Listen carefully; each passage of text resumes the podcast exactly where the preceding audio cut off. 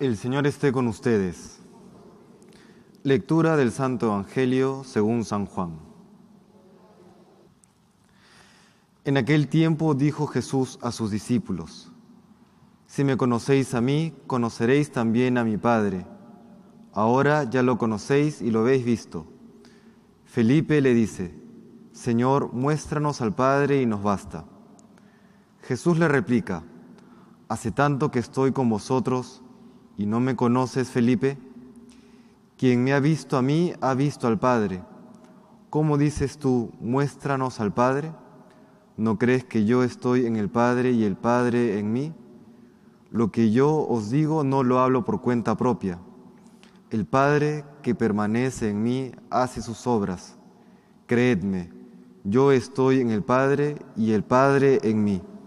Si no, creed a las obras. Os lo aseguro, el que cree en mí, también él hará las obras que yo hago, y aún mayores. Porque yo me voy al Padre, y lo que pidáis en mi nombre, yo lo haré, para que el Padre sea glorificado en el Hijo. Si me pedís algo en mi nombre, yo lo haré. Palabra del Señor. Pues nos encontramos hoy con una feliz coincidencia ¿no? en la providencia de Dios.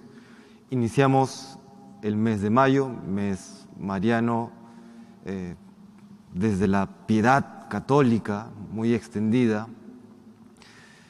Primer sábado de mes en que recordamos y le pedimos la intercesión a la Santísima Virgen María, a su Inmaculado Corazón. Recordamos también celebramos la memoria de San José Obrero y por supuesto nos reunimos en torno al altar, en torno a la Eucaristía, en torno al Señor. Es decir, está hoy presente de manera aún más especial toda la Sagrada Familia, ¿no? que eso da una alegría particular. Bueno, lo que nos recuerda la fiesta del día de hoy de San José Obrero es aquella vocación a la santidad que tenemos todos nosotros y que se traduce no solamente en aquellos actos heroicos ¿no? de los grandes mártires y grandes santos confesores de la iglesia, que por supuesto eh, son importantes y son unas grandes luces para cada uno de nosotros los bautizados. Pero al mismo tiempo recordamos que la santidad se forja en lo cotidiano, se forja en aquello que vivimos en el día a día, aquello que podría parecer tan mm, ordinario como el trabajo, y con esto digo cualquier trabajo digno, ¿no? No digo solamente aquellos que tienen un impacto social o un impacto en la, salud física y espiritual de los demás. También nos referimos a aquel trabajo en el sentido general, no solamente trabajo ordinario, sino trabajo en cuanto a actividad humana por ejemplo, un, un, trabajo no remunerado, pero absolutamente fundamental y necesario para, para la humanidad, para la estructura social, es ser eh, amas de casa, que eh, ante la propuesta de algunos tiende a despreciarse, pero se sabe que sin este papel la sociedad humana no se sostiene, termina derrumbándose eh, cada una de las personas por la falta de amor, por la falta de cariño, por la falta de ejemplo, falta de cuidados, etcétera, etcétera. Porque todos necesitamos de los demás, somos codependientes. Esa es la familia humana. En fin, nos recuerda hoy esta fiesta de San José que estamos llamados a vivir nuestra vocación a la santidad y vivirla santificándonos y santificando toda actividad que realizamos. No nos santificamos a través de las actividades ordinarias, y también santificamos esas actividades ordinarias. ¿No? Jesucristo mismo, el Hijo del carpintero y que ejerció como carpintero, santifica el trabajo humano. Con esto sabemos entonces que no debe haber una separación, una falsa decisión entre, por ejemplo, mi vida de piedad, que está muy bien, y también mi vida, mi vida laboral, o mi actividad diaria. Cuando alguien que tiene que bueno, no sé si hoy, hoy, valga la expresión salir a trabajar, porque mucho se hace virtual, ¿no? Pero cuando uno tiene que dedicarse a sus labores eh, profesionales o, de su respectivo oficio, allí también eh, se está santificando, si es que guarda los mandamientos, si es que somos honestos, si es que, si es que sabemos eh, tratar con caridad a los demás, si sabemos sufrir con paciencia también eh, los defectos y a veces hasta, hasta incompetencias de los compañeros, porque todos podemos, todos estamos sujetos a veces a, un mal día, ¿no? todos podemos, todos tenemos problemas personales que quizá nadie más sabe y afectan nuestro trabajo.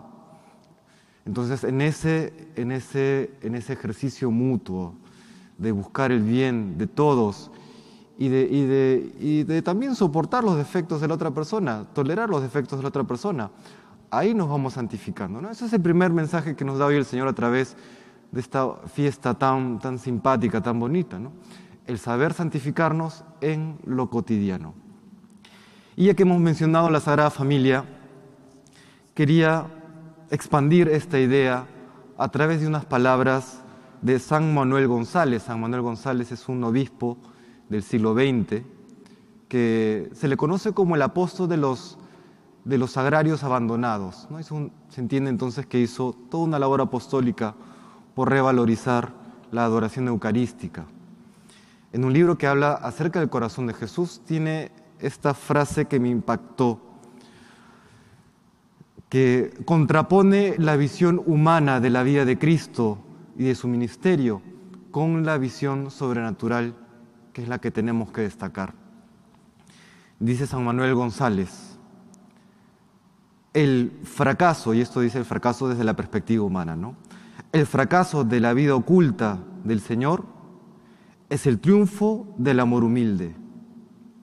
El fracaso de la vida pública es el triunfo del amor misericordioso. El fracaso de la vida eucarística es el triunfo del amor en perpetuo sacrificio. Esa es la vida de Cristo y esa ha de ser nuestra vida. No, que apuntemos a ser unos fracasados, esa no es la idea, sino que más bien que no nos dejemos llevar por parámetros humanos solamente. El fracaso de la vida oculta. ¿Por qué fracaso en la vida oculta? Porque claro, la vida de Cristo, la vida de San José, la vida de la Virgen, no, eh, no corresponden a las categorías de éxito que tenemos hoy en la vida.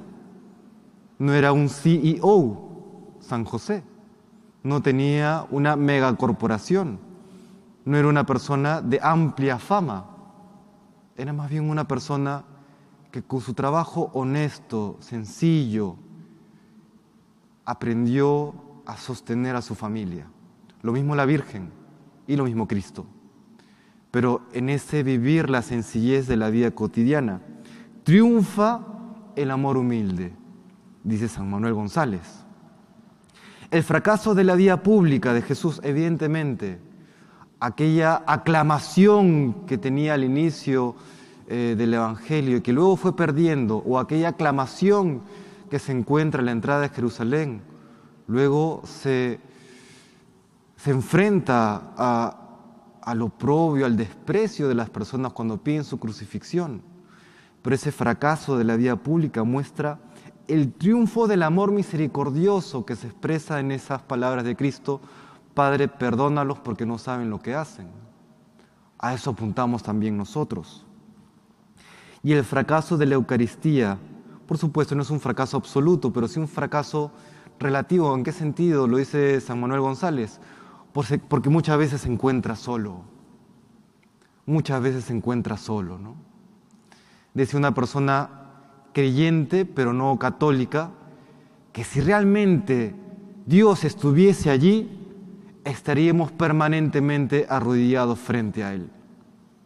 Eso decía, creo que un musulmán, y tiene mucho de cierto. Si realmente, realmente fuésemos coherentes, consistentes con saber que Dios está ahí, no permitiríamos jamás que esté solo.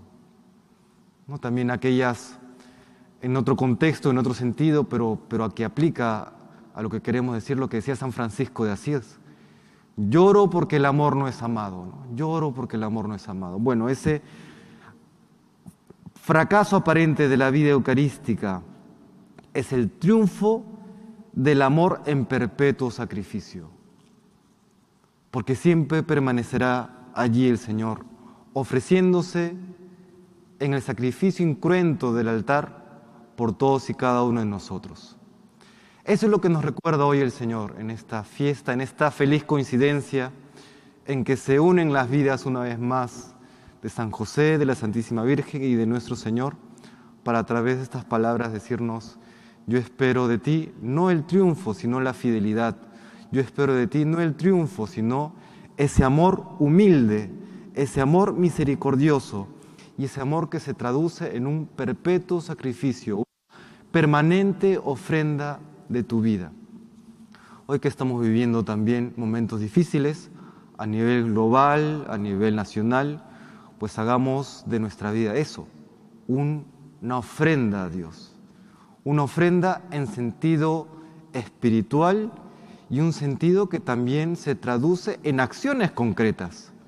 No es solamente que vamos a permanecer eh, pasivos, ¿no? como esperando un devenir ya irrevocable, sino que también el sacrificio parte de hacer aquello que nos toca, hacer lo que nos toca. Si hay que difundir con más fuerza el mensaje evangélico y, la forma de vida que propone el mensaje evangélico, con todo aquello que implica lo que promueve y lo que rechaza, si hay que anunciarlo aún con más fuerza, pues hacerlo. Hacerlo porque los tiempos los exigen. El tiempo lo exige, pero recordemos que no es un activismo vacío, sino que todo aquello que hace un católico se fundamenta en este amor que San Manuel González tan bien y tan bellamente ha sabido expresar. Le pedimos hoy al Señor, a través de la intercesión de San José y la intercesión del Inmaculado Corazón de María, que nos conceda todas aquellas gracias que necesitamos para vivir santamente, para ser santos y que viviendo santamente sepamos también ser luz para el mundo. Que el Señor nos bendiga.